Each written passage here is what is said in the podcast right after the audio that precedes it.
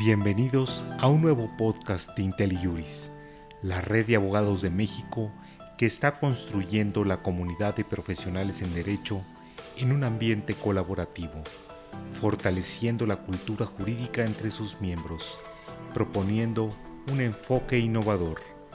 En este podcast escucharemos al doctor Sergio López Ayón con el tema ¿Para qué una reforma judicial? Donde nos comentará sobre cuál es su propósito y los aspectos generales de la misma. Recientemente, el Senado de la República, en particular el senador Ricardo Monreal, convocó al Poder Judicial, al Procurador General de la República, al Consejero Jurídico de la Presidencia de la República y a otros funcionarios para iniciar los trabajos que dieran pie a una nueva reforma judicial.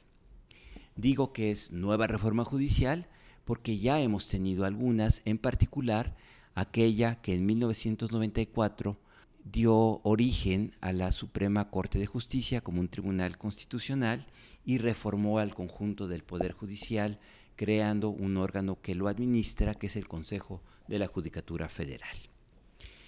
Conviene entonces preguntarnos para qué una nueva reforma judicial. ¿Cuál es su propósito?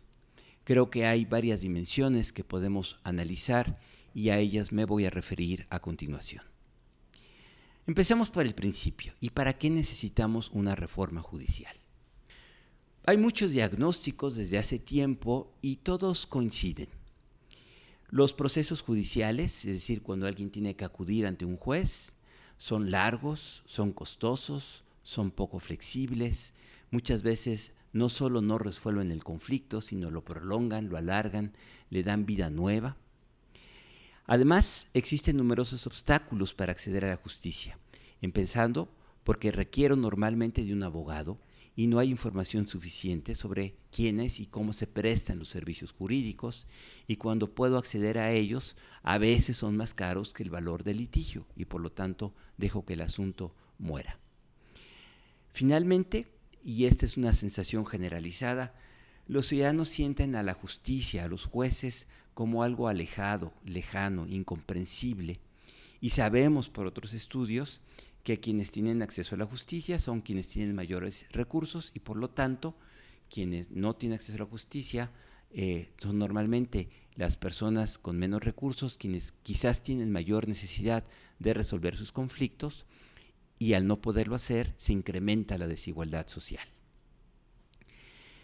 Entonces, una reforma judicial, creo, tendría que atacar estos problemas de fondo. No obstante, y si eh, tomamos como referencia las notas de prensa y las declaraciones de diferentes funcionarios, la propuesta de reforma tiene en principio un aliento muy distinto. El presidente de la Suprema Corte, el ministro Arturo Saldívar, ha puesto en la mesa algunos de sus objetivos. Eliminar el nepotismo, es decir, la existencia de parientes que trabajan al interior del Poder Judicial, es decir, un juez tiene a sus hermanos, a sus primos, a sus sobrinos que trabajan al interior del Poder Judicial.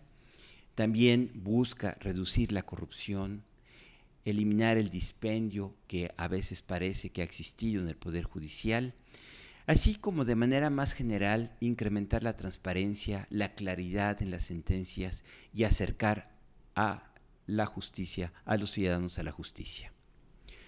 Todos estos son objetivos loables, necesarios, importantes, qué bueno que están en la mesa. Sin embargo, alcanzo a observar que resolverlos está en el aliento del Poder Judicial y no se necesitaría, en principio, la intervención de los legisladores al menos no como una condición necesaria. Pero sobre esta situación pesa la sombra de una intervención legislativa, léase de una intervención política que busca una recomposición del Poder Judicial y en particular de la Suprema Corte de Justicia de la Nación. Esto implica un cambio en el equilibrio de los poderes, esto implica una intervención probablemente indebida sobre la manera en que opera la Suprema Corte. Por eso, el presidente Saldívar ha fijado, creo que con razón, dos condiciones. La reforma no debe tocar ni la integración del Tribunal Constitucional, ni la presidencia del Consejo de la Judicatura Federal. Me explico. Algunas propuestas, por ejemplo, pretenden que se genere una nueva sala, que, haya cinco nuevos ministros en la Suprema Corte. Otros han propuesto limitar el periodo de 15 años que tienen los ministros de la Corte por uno más corto de 6 años, renovable mediante un examen. Todo ello implicaría modificar el estado de cosas y entonces limitar la capacidad que tenga la Suprema Corte de fungir como un contrapeso y como el intérprete último de la Constitución en un aliento de imparcialidad y de independencia. Otra idea que ha puesto el propio eh, ministro Saldívar es que será el Poder Judicial quien haga las propuestas de cambios legislativos. Esto también me parece una buena idea, pues para ajustar mucha de la maquinaria fina, ¿quién mejor que los propios jueces para saber cómo hacerlo? Sin embargo, queda claro que estamos ya en un juego de equilibrios complejos, donde es mucho lo que se apuesta el Poder Judicial tiene una nueva, quizás una última oportunidad de tomarse en serio su reforma para poder corregir algunos de sus problemas. Debe hacerlo de manera transparente, con reglas imparciales y con una convicción compartida que necesitamos una mejor justicia y que es el propio Poder Judicial el que tiene la capacidad de hacerlo de manera eficaz, eficiente y que cumpla con este propósito. De esta forma podrá conservar su más preciada característica, que es la independencia. Pero como podrán observar eh, o eh, reflexionar un poco a partir de lo que he dicho, ninguno de estos elementos ataca los problemas de fondo de la justicia. Y esto es así porque para resolver los problemas estructurales de la impartición de justicia en nuestro país, tenemos que pensar al menos en tres dimensiones hoy ausentes mayormente en el debate. En primer lugar, que la mayor parte de los conflictos no se resuelven en el Poder Judicial de la Federación, sino en los poderes judiciales de las entidades federativas. Esto es importante recordar, cada Estado de la República cuenta con un Poder Judicial que es autónomo e independiente. Y bien, es ahí donde se plantean la mayor parte de los casos y es ahí donde hemos tenido desde hace muchos años poca inversión en la institucionalidad y en la capacidad que tienen los poderes judiciales locales de intervenir en estos conflictos de carácter familiar, de carácter eh, civil, de arrendamientos, de cumplimiento de contratos o incluso en materia laboral. Tenemos entonces que profundizar en la capacidad que tienen los poderes judiciales de las entidades federativas en actuar con imparcialidad, en actuar con profesionalización, es decir, la generación de carreras judiciales bien puestas, bien organizadas, bien estructuradas, en asegurar que tengan los recursos necesarios presupuestales para poder ejercer su función y que no tengan que litigarlos cada año ante los congresos estatales o los gobernadores, y finalmente en ampliar el acceso a la justicia. Quiero detenerme particularmente en este eh, último aspecto. La experiencia comparada dice que las grandes reformas estructurales ayudan a avanzar, pero con frecuencia se quedan truncan, se quedan incompletas, requieren de muchos años para que puedan dar sus resultados.